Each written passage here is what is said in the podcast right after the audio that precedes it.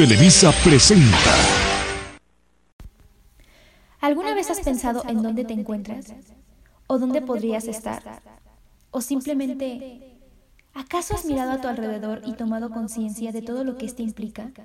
Lugares, paisajes, personas, historias contadas o incluso las que aún no se cuentan. Te sorprenderías, te lo aseguro. Recuerda que hay todo tipo de arte para todo tipo de gente. Nosotros somos Art Team y sean bienvenidos a un nuevo capítulo.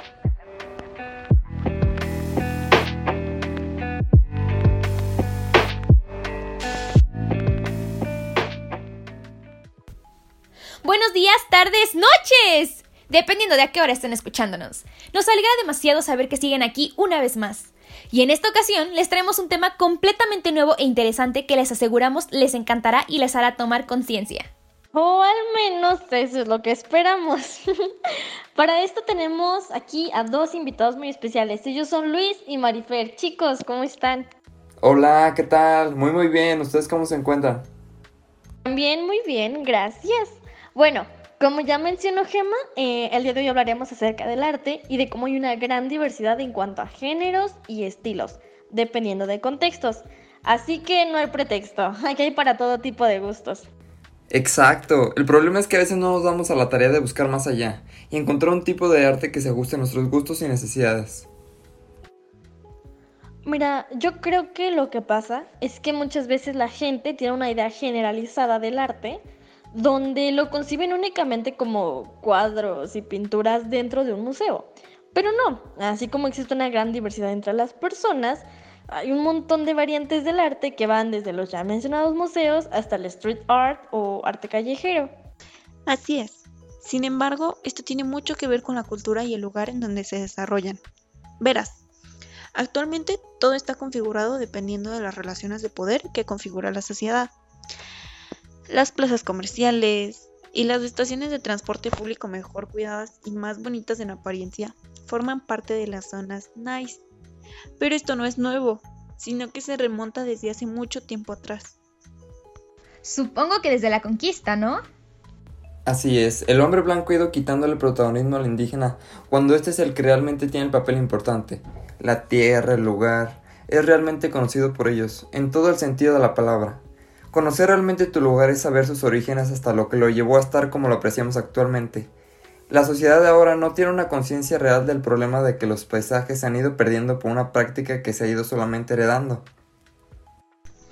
Ahí es donde entra la importancia del arte, pues gracias a ella es que hay acontecimientos que son recordados hasta la fecha.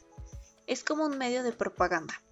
Así como dijo John Fitzgerald Kennedy, el arte es para nutrir las raíces de nuestra cultura, Claro, como por ejemplo los performances o dibujos que se han realizado para recordar el 2 de octubre o el 8 de marzo. Exactamente. De hecho, ese es un tipo de arte que, como las clases sociales, también tiene sus niveles. Puede ser gratuito y abierto al público, como exclusivo y costoso. Sin embargo, en ambos casos las obras deberían tener un valor artístico equivalente. Por supuesto, ah, además de que es importante que el arte llegue a más personas para que así su información pueda ser procesada. Si no, pues, ¿qué fin tuvo? Ah, sí, no, toda obra de arte tiene un fin, y este depende del público al que se dirija, claramente, por lo que su objetivo siempre es cumplido. No tiene que ver tanto con el número, pues el arte debe separarse del mercado para poder ser un catalizador en todas las áreas de la vida. No obstante, muchas veces no llega a todos los que debería. Por ejemplo, el arte público al que pertenecen los ejemplos que nos proporcionó Gemma hace rato tiene diversos géneros como el tradicional de exteriores, site specific, performance, conciencia medioambiental, político directo y didáctico, el que se da mediante los medios de comunicación, acciones de carácter itinerante o encadenadas, por mencionar algunas, y cada uno tiene su función específica. Las que mencionaste, Gemma, pertenecen a este último, pues son para recordar fechas o acontecimientos importantes sobre todo. Mm, considero que una buena vía para lograr que el arte llegue a una mayor parte de la sociedad son los murales, ¿no? Y un buen ejemplo de la importancia de la visibilización multicultural podría ser la maravillosa obra de Judith Baca, una artista y activista chicana que reúne a varios grupos de jóvenes de diversas culturas para pintar la obra The Great Wall of Los Ángeles, donde su intención es precisamente pues reflejar la otra cara de la moneda, la historia no blanca de California.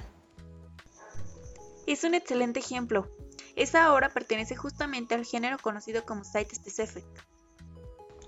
Sin embargo, no hay que olvidar que el arte siempre está buscando renovarse, buscando nuevos paradigmas y parámetros, ya que muchas veces el arte público es estorbado por la burocracia y sus ideales contrarios. Como bien dice un pintor ruso, Wasily Kandinsky, cada periodo de la cultura produce un arte propio que no puede repetirse. ¡Vámonos! ¿Con qué bonita frase cierras el día de hoy, Gemma? bueno, hasta aquí el tema de hoy. Muchísimas gracias, Marifer, Luis, por habernos acompañado y también a todos ustedes que nos escuchan en casita, en el camino al trabajo o ya de regreso, ¿verdad? Para descansar. Esperemos de verdad que después de esta información tomemos más conciencia de todo lo que nos rodea y nos preocupemos más por conocerlo. Como ya vimos, es muy interesante. Nos vemos la próxima semana en un nuevo episodio. Esto fue ¡Arte!